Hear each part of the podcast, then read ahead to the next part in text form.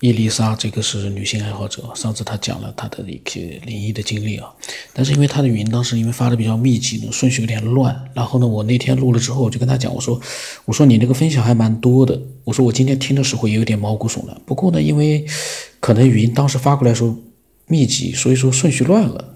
呃，然后呢，我说呢，反正乱归乱，反正里面内容呢听起来还是能够理解的。然后就看这。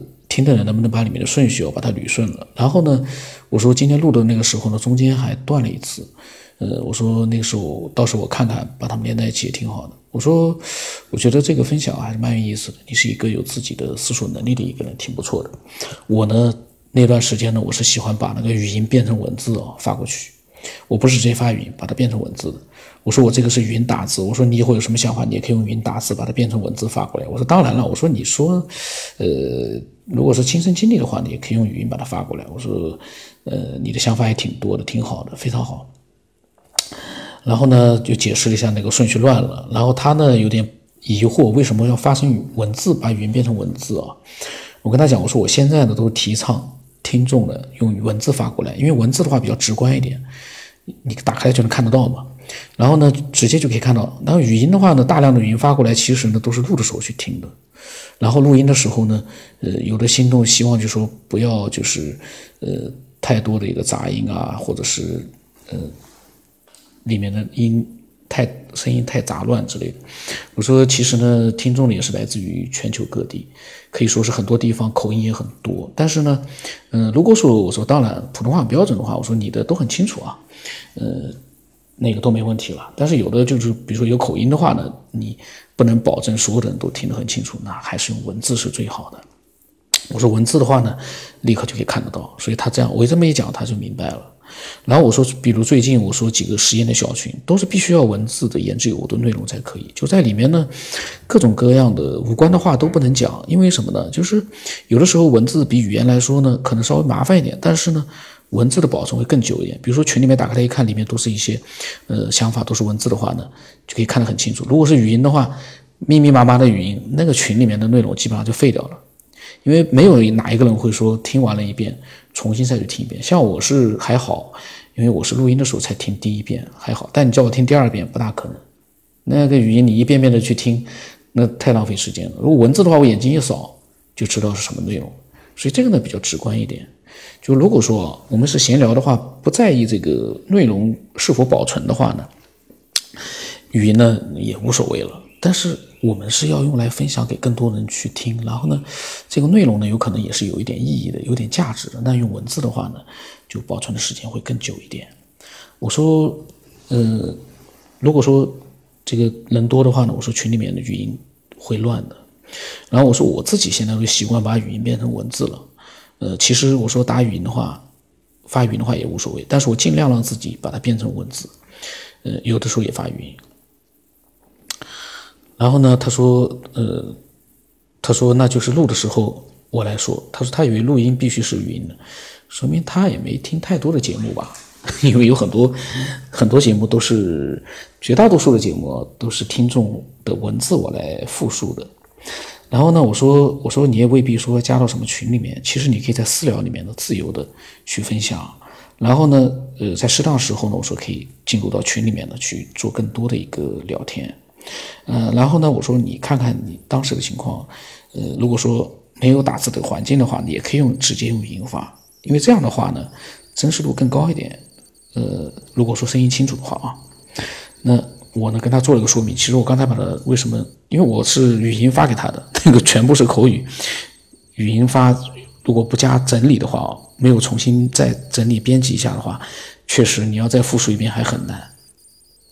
所以呢，语音转文字挺好，但是呢，经过一点简单的这个改正和剪辑呢就更好，因为语音转换成文字是有一个错误率的，会有一几个字是错误的，然后呢。呃，有一些呢琐碎的一些口音会变成文字放在里面，什么嗯呐啊呀那些都在里面呢，所以要简单的一个编辑一下。那么呃，后来呢又又聊了一些语音，那些语音呢应该是跟内容没有关系。他后来呢，我就建议他呢，呃，发变成把上次的那个。经历哦，变成文字也好，他呢真的是很认真的一个人。他呢就是把听那个语音的那个经历哦，他又重新的把它整理成了那个文字，把它发给我了。真的是非常认真。我我觉得哦，我最佩服就是这种认真的人，做一件事能够把它好好的做好。可能我自己不是这样的，所以我就特别羡慕这样的一些听众，认认真真的做好一件事情，然后再去做另一件事情。非常羡慕，因为我是同时在干很多事，都是处于同时在干，然后每天乱七八糟的事情呢，呃，全部都夹杂在一起，非常的凌乱。那么，嗯，然后那天啊，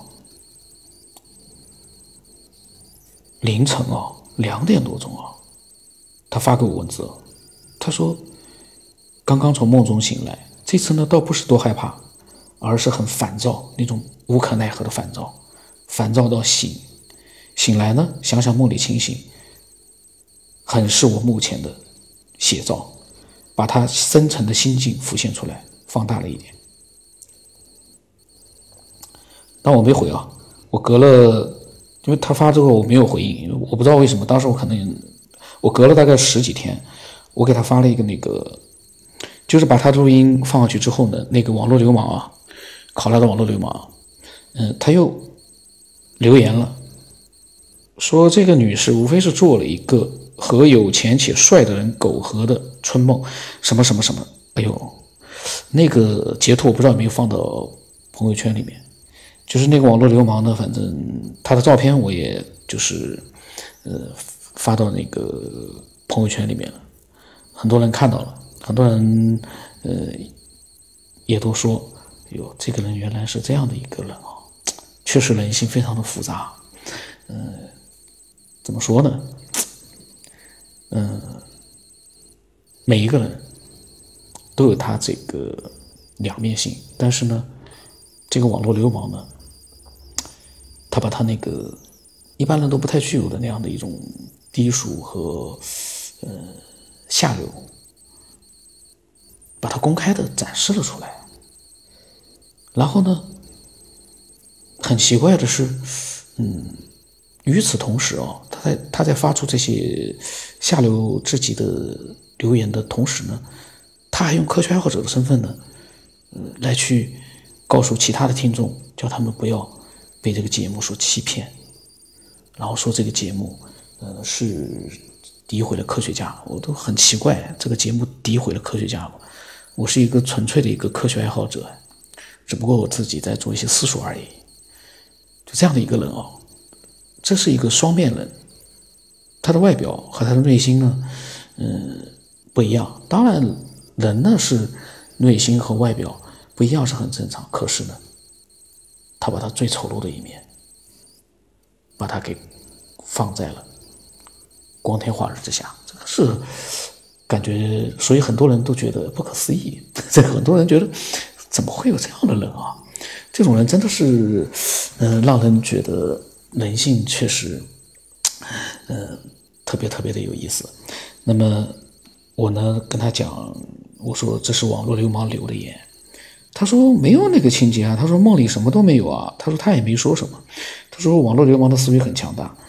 我呢，我跟他讲，我说这个人呢脑子里面有问题，我说因为刚刚看到了跟他的节目有关的，他是发在，嗯。针对他的节目留言的，所以我就发给他看一看。呃，那么他说呢，他本来想听听大家对他的一个神秘经历的一个看法、想法，有没有同样的事情？结果没想到看到的是网络流氓的这样一个留言。呃，然后隔了两天，他才听到了那个他的语音的节目。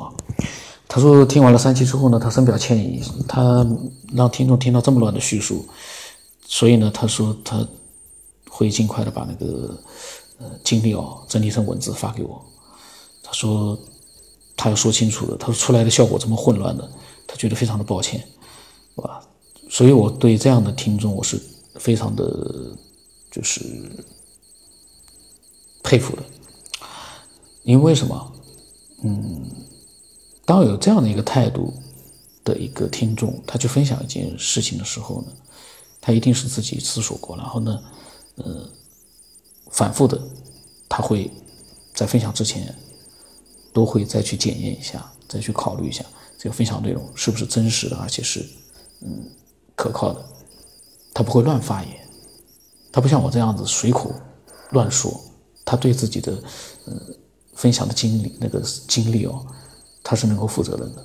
当然反过来讲啊，就是说他觉得是负责任的真实的经历，但是从我们听到人的角度这边来讲，我们也有可能会觉得他会不会是错觉，会不会是一种巧合，会不会是一个各种各样的情况？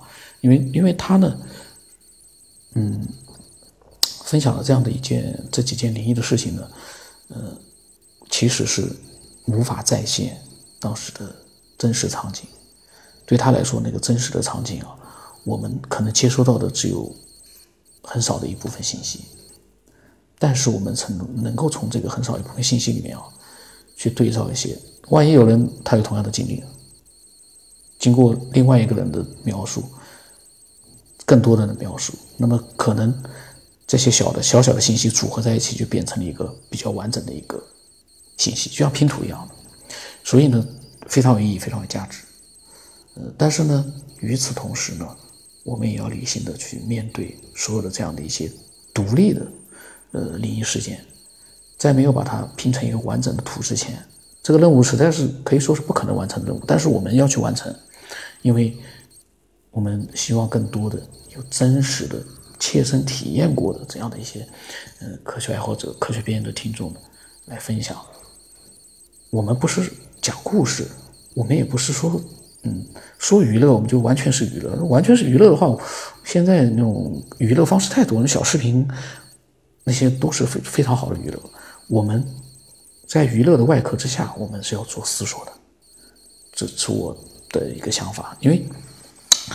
呃，我们的那个思维啊，有的时候呢是需要灵活一点的。我有的时候录音，我说我们这是个娱乐节目，我们就是个娱乐节目。嗯，因为我也不懂科学或者怎么样怎么样怎么样。但是其实我从来没有真正的就是说把它完全的当成一个娱乐节目。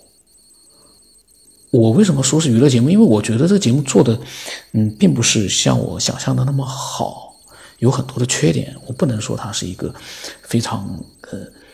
让很多人思索，有很多价值的这样一个节目。可是呢，这是我做这个节目的真正的目的。一方面是娱乐，一方面是思索，而且要思索出一些真正的一些有价值的东西出来。这是不相悖的这样的一个说法。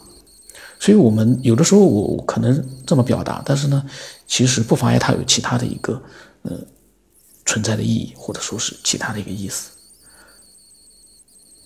这个节目呢，所以我一直讲啊，有一一前段时间以前一直讲的搞脑子的节目，就就是这个节目是要动脑子的，在娱乐之余，真的是要做一个，而且我们大家都听到了，看到了，很多的听众真的是在认真的去思索了之后，分享了他们的想法，这这不是一个为了去有什么样的目的的分享。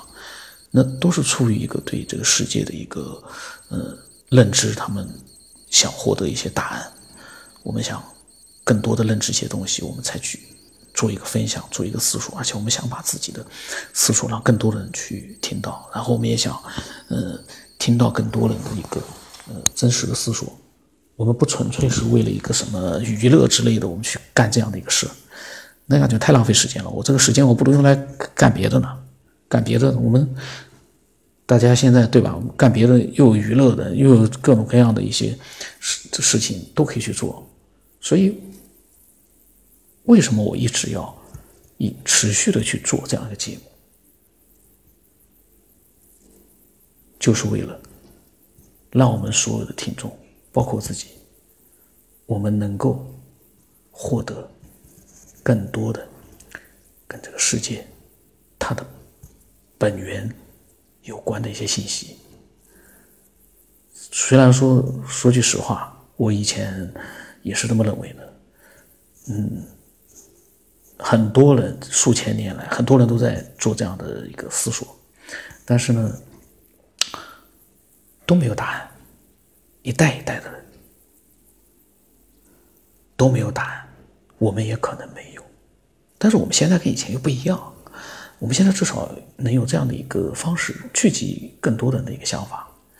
嗯，你说古代古代那些人，或者说是过去的那些人，他们没有一个这样的方式，那可能就很难去得到一些东西。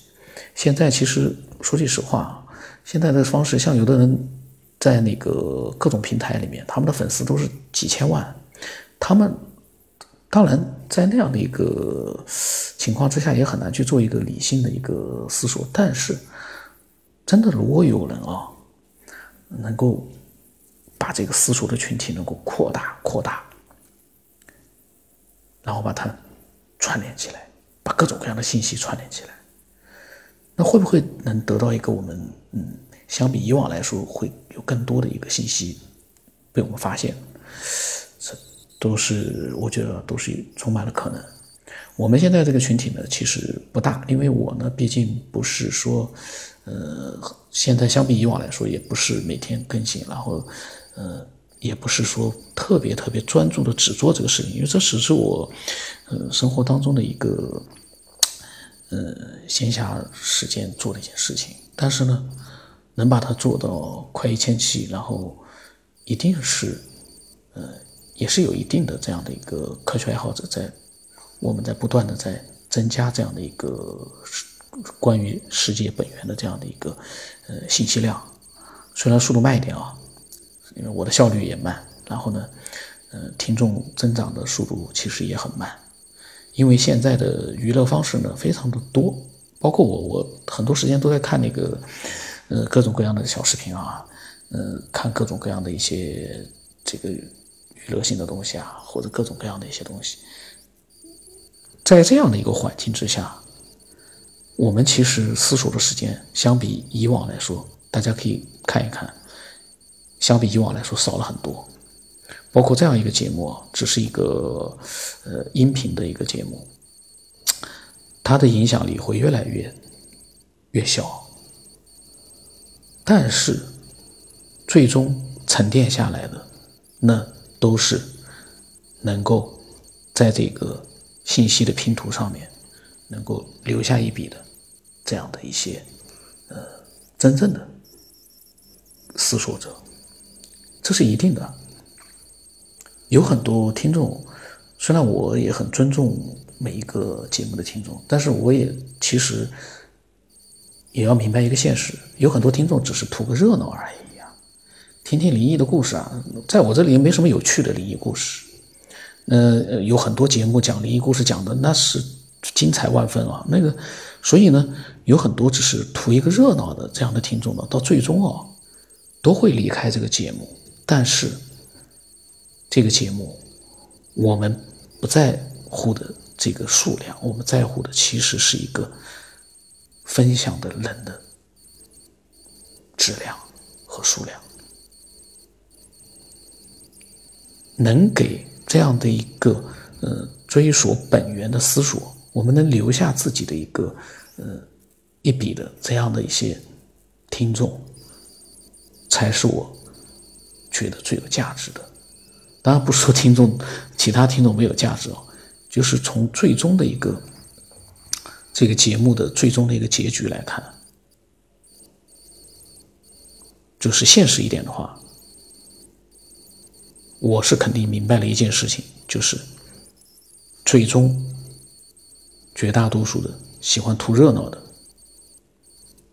那样的一些听众，最终都不是这个节目。会留到最后的人，所以呢，嗯，有的时候很多人他们会误会这个节目，哎呀，这节目到底是干什么？怎么怎么怎么？这个节目讲的故事啊，什么东西呢？没什么精彩的。但有的人呢会投入进去，投入到这个节目里面的人，最终一定会是那个思索力最强的人里面的一个。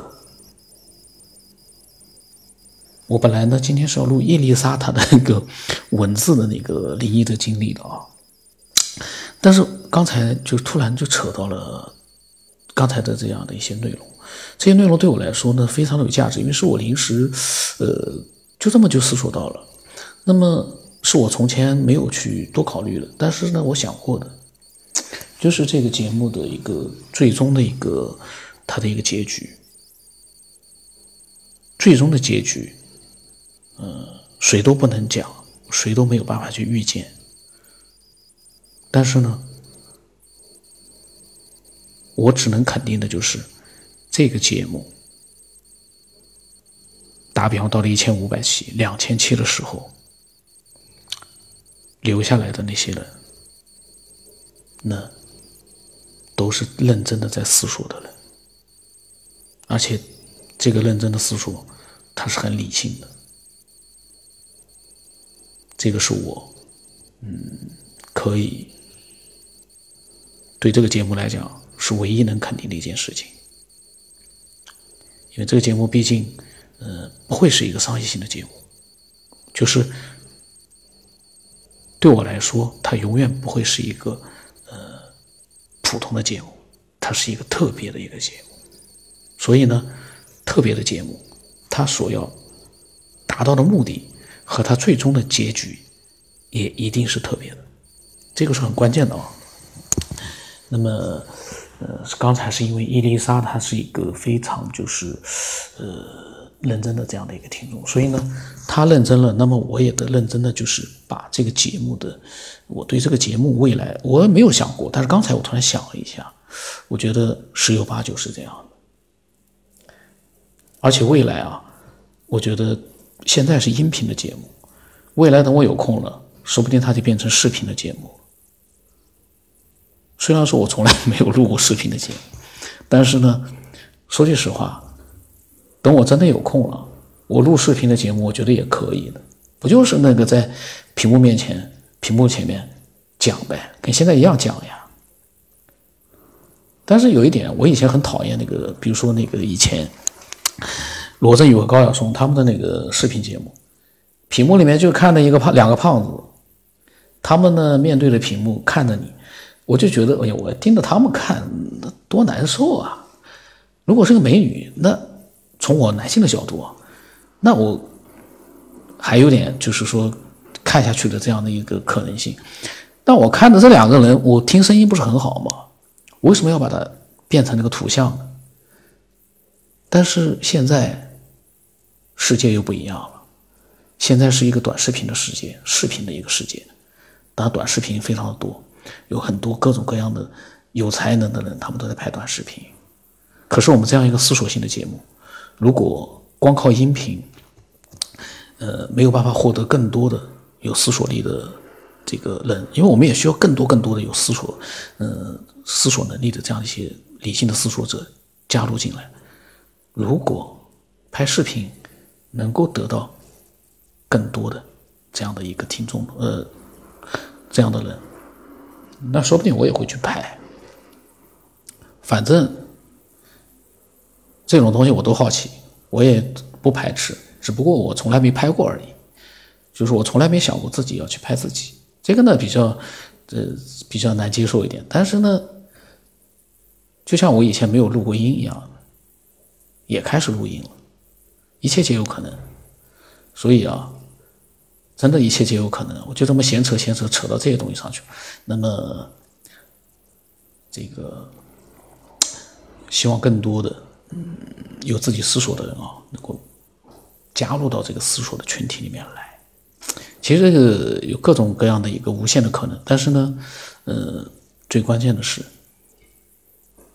先把这些思索变成录音，让更多的人去听到，让更多的人去思索。先把这个最基本的事干起来，其他的暂时都是次要的，都只是我嘴里面随便扯了两句而已。嗯。那么今天到这里，我的微信号码 x 五三四七八五八四五。那么添加我的时候，稍微做一点简单的一个说明吧。那么今天到这里。